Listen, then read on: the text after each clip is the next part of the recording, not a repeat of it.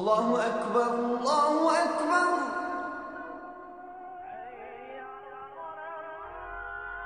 الله أكبر الله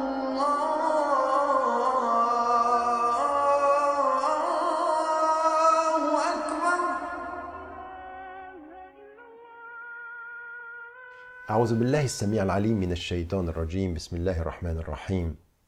Alaikum wa rahmatullahi wa barakatuh. Nous avons euh, parlé hier de, de- du contenu du message. En fait, après tout ce que nous avons pu dire sur les différentes étapes de, de, de la vie du prophète et des, des éléments qui sont importants pour être équipés, en fait, pour pouvoir porter ce message, on s'arrête un instant sur le message. Et hier, nous parlions de ce message et de la centralité du tawhid de ce message, de l'unicité de Dieu. Maintenant, il y a une autre chose qui est aussi importante, et elle est d'autant plus importante.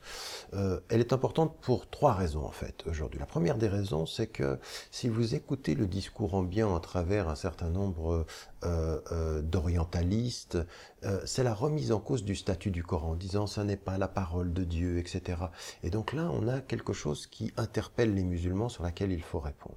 Deuxième élément, ce pourquoi c'est important, c'est que il n'y a pas de fidélité pour nous au message de l'islam s'il n'y a pas de fidélité à la révélation. Donc pour nous, le Coran est très très central dans notre relation à Dieu. Il dit deux choses. Il dit nous pouvons utiliser la raison, mais que la raison ne suffit pas. Il faut la révélation. Il faut que Dieu révèle pour que la raison comprenne.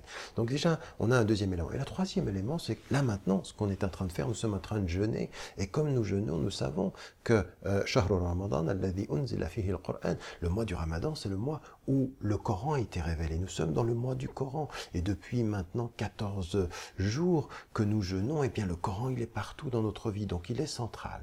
Donc euh, ce que nous devons comprendre, c'est que euh, euh, ce que va recevoir le prophète, c'est la première des choses. C'est le texte coranique kalamullah, c'est-à-dire c'est la parole de Dieu en l'état tel qu'elle est. Et donc euh, euh, ce que nous avons à faire, c'est à la recevoir et à la comprendre. C'est ce qu'il dira wa ata'na. Nous avons entendu et nous avons obéi. Est-ce que ça veut dire que parce que la parole, elle est une, elle est la parole de Dieu, elle ne suppose pas d'interprétation? Bien sûr que non. Il y a des versets qui ne demandent pas d'interprétation parce qu'ils sont clairs, et puis d'autres versets qui sont ouverts à l'interprétation. Donc en l'occurrence, une parole de Dieu éternel qui exige l'interprétation temporelle des gens des êtres humains. Ça, c'est un élément du statut du Coran. Et puis, il faut savoir que c'est une révélation qui est une miséricorde. Ar-Rahman, al-Qur'an, al-insan. Il y a le Rahman, le très miséricordieux, il a enseigné le Coran et il a créé l'homme. Donc le Coran, c'est le lien entre l'homme et le, euh, le créateur. Donc un élément essentiel qui est lourd, lourd de sens. Inna sanulqi alayka qawlan thaqila, dit le Coran. Inna alayka qawlan- Nous allons faire descendre sur toi des paroles lourdes. Ça, c'est le Coran. C'est une, un, un- un- un texte de grande optimisme. De, c'est vraiment le texte qui appelle à la bonne nouvelle, qui est euh, tabshir, c'est-à-dire une grande nouvelle, mais en même temps un texte de responsabilité. Et puis, surtout, ce qui est important pour nous pendant ce mois du Ramadan, c'est que le mois du, le, le, le, le- Coran est un texte avec lequel on vient avec son cœur et son intelligence et on entre en communication avec Dieu. Dieu nous parle et nous lui parlons. Nous, le, le Coran, euh, c'est un texte dont il faut comprendre le sens, sur lequel il faut euh, se pencher, qui va nous permettre de méditer. Il a le statut de la parole de Dieu dans la lumière du cœur des hommes. Et donc c'est ce que nous avons à faire. Nous, en tant que musulmans, il faut se souvenir de ce statut, se tenir au Coran.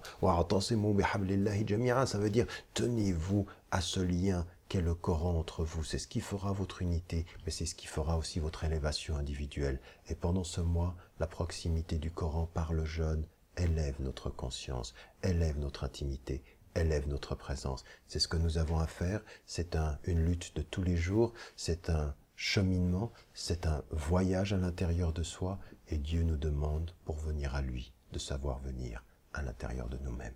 Que Dieu nous aide, Inch'Allah, et n'oubliez pas, n'oubliez jamais de dire à ceux que vous aimez, que vous les aimez. Wassalamu alaikum wa rahmatullah.